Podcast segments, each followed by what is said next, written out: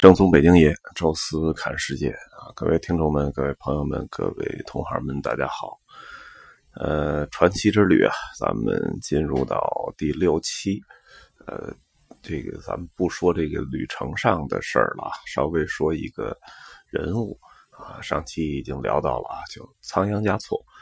呃，这个活佛呀，有时候说的一多吧，就是容易出现一些。跟政治有关的敏感话题，所以咱们呢，原先我的游记上呢写的是就把所有活佛都列了一遍，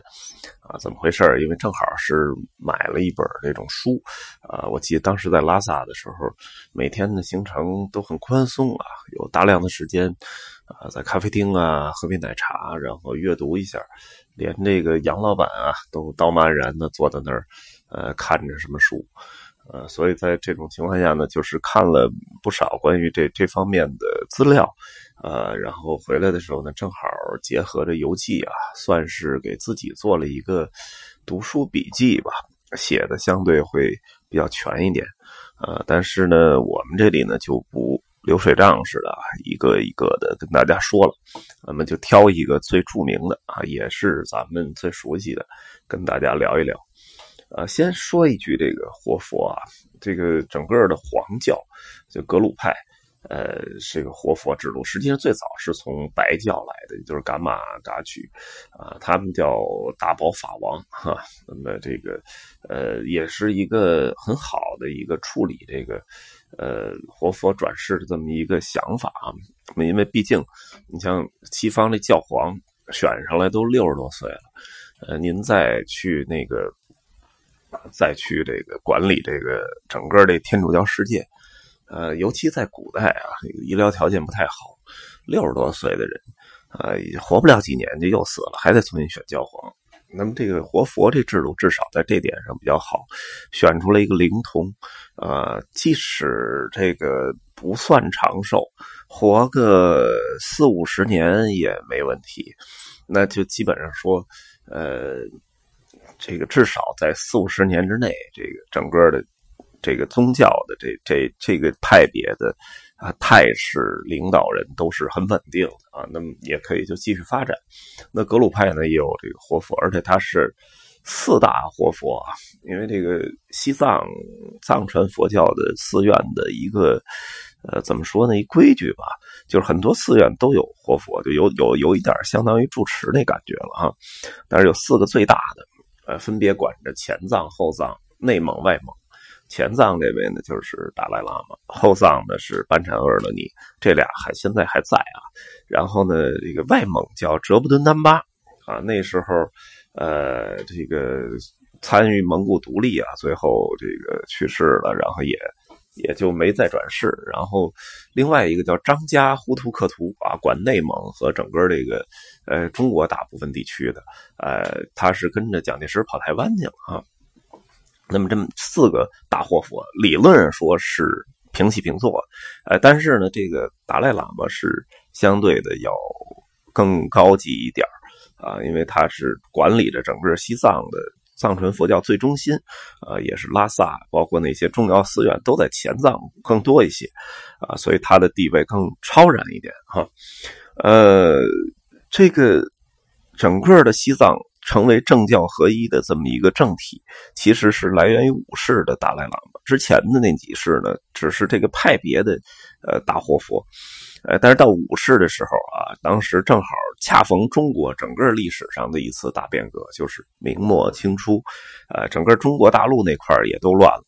啊，包括内蒙，包括这个西藏这块都有问题。呃，当时的特别著名的啊，这个阿旺罗桑嘉措也叫呃五世达赖喇嘛，就是顺势而起吧，也是天时地利人和都有了。啊，最终呢，拿到了整个西藏的政教合一的大政权，成为真正的至高无上的这么一个存在。而且呢，清帝当时定鼎天下之后，也承认了这个现实，呃，给他呃颁布一些条例啊，确认了他在西藏的这种统治地位。呃，所以那是一个就是呃不世出的大天才啊，也是西藏最威望最高的人。呃，这人呢，而且还很长寿啊，所以。呃，统治了西藏很长一段时间，跟康熙那个时代差不多是同时的，呃，而且也很有能力啊，受到很多的信徒，包括西藏人民的爱戴啊。但是就这么一个人呢，总是有缺点啊，就跟康熙一样，也是有缺点。那么万能的一个皇帝，呃，最终子嗣啊没处理好，最终打的一团糟，呃。五世达喇嘛也是这问题啊，就是他是不是子嗣？他是徒弟，他收了两个比较著名的徒弟，而这俩徒弟都有问题啊。一个呢叫噶尔丹啊，大家曾经知道啊，这个康熙亲征噶尔丹，康熙这几大功绩吧，啊，平三藩，除阿尔拜，然后收台湾，然后平定噶尔丹，噶尔丹叛乱啊。那这噶尔丹实际上是五世达喇嘛的学生啊，这就。搞得很狼狈了。另外一个学生更可怕，叫桑杰，呃，也叫桑杰加措，啊，像咱们这个看《鹿鼎记》的时候啊，韦小宝啊，那时候还结拜呢，一活佛，二王子，三伯爵，哎，这活佛就是桑杰活佛，呃，实际上呢，他。不能叫活佛啊，他就是达赖喇嘛的学生，而且是关门弟子啊，有传是他的私生子的啊，但是呃正史记载就是关门弟子，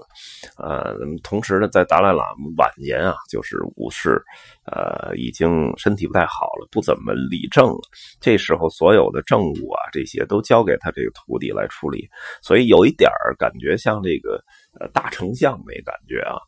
呃当。达赖喇嘛越来越老的时候，基本所有的事儿都由他拍板做主，啊，而且甚至于呃其他人都见不到这个活佛了啊，只能见到桑杰，所以这时候就给他提供了一个便利啊，因为后来呃这五世达喇嘛就去世了，啊，他呢也是按照这个呃他们教派的那个规矩啊，寻找转世灵童，找找到了这个六世达赖喇嘛仓央嘉措，但是他没宣。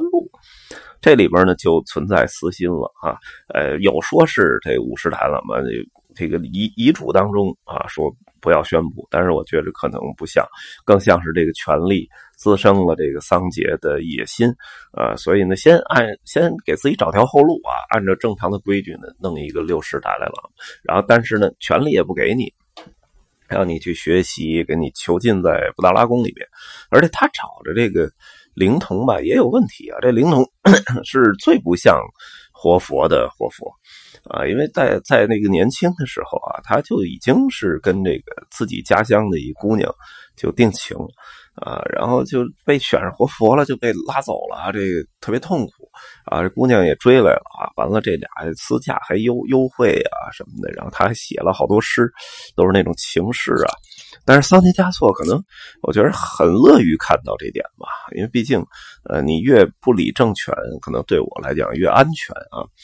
呃，但是问题呢，这个事儿纸也包不住火啊，那么他他也有政敌啊，同时，呃，康熙也发现了这问题。啊，那么当时呢是，呃，他就跑到山南去了啊，这样在山南，桑杰发动了一个叛乱，结果被扑灭之后呢，被杀死。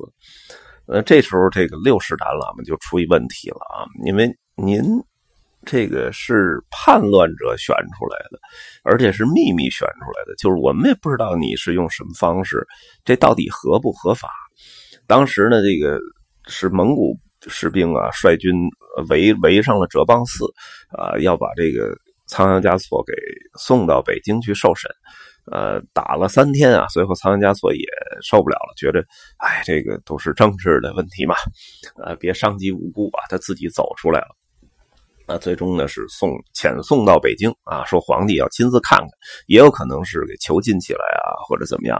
啊。那么，呃，走到青海的时候啊，就就据传说是去世了。啊，当然有说是病死的啊，因为毕竟这一生还是很痛苦啊。早先可能就是一个普通的小孩啊，有自己的青梅竹马的爱人啊，结果又被选成活佛了啊。那么，呃，又不给你权利啊，完了到最后呢，选他的人还叛乱了，他还变成一个很尴尬的位置，这一世很凄苦啊。所以这个一机遇成机啊，这个。呃，去世了也正常，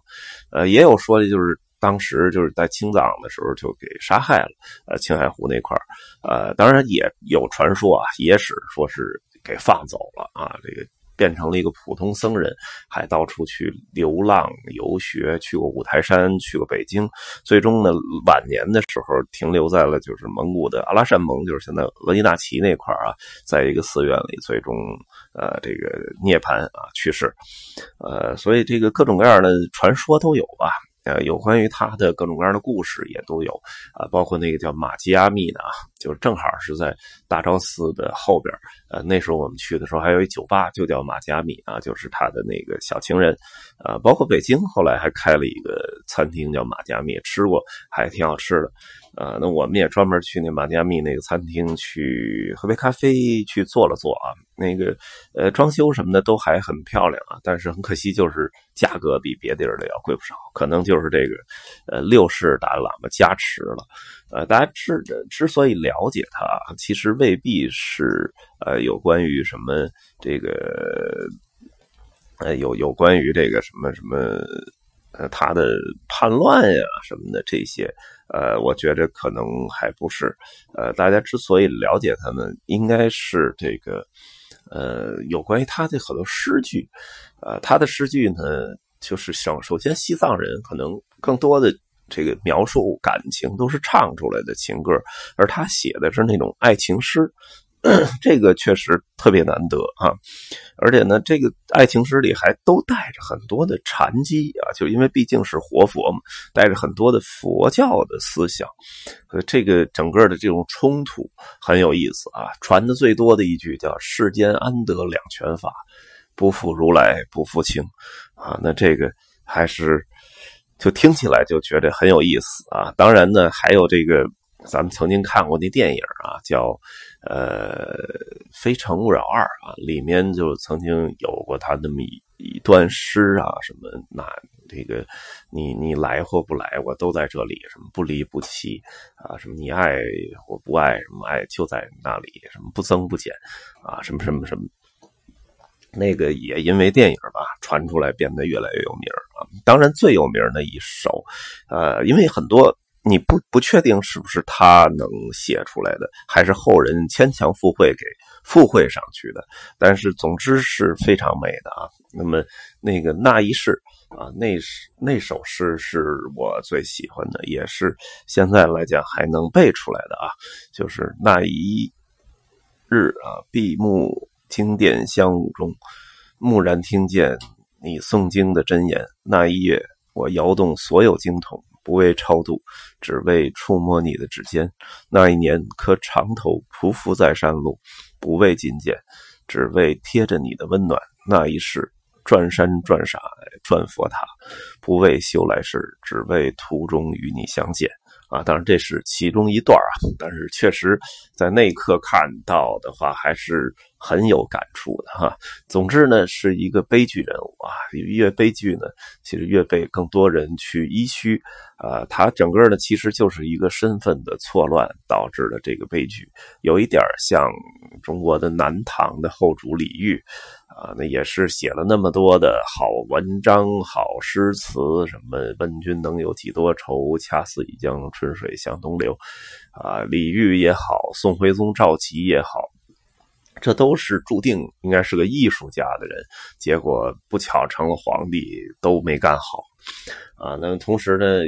从其他的角度上，西方的角度上看呢，也有点像这个茜茜公主的那个初恋情人路德维希，啊，那本身作为一个大贵族的领主。啊，他的是是励精图治，建设自己国家，建设军队。人家不是，人家就是建设新天鹅堡，然后写各种歌剧，还跟那个瓦格纳关系都特别好。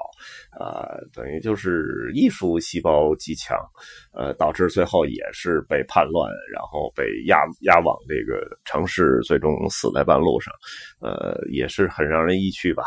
那么，总之呢，这是大致的跟大家聊两句啊。这个六世达赖喇嘛仓央嘉措的一点点的生平和他的一点点作品啊，大家有有兴趣的啊，可以在网上再搜一搜他的其他作品，写的也都非常的美啊。那么这期呢，就跟大家聊到这里啊，咱们下期再见。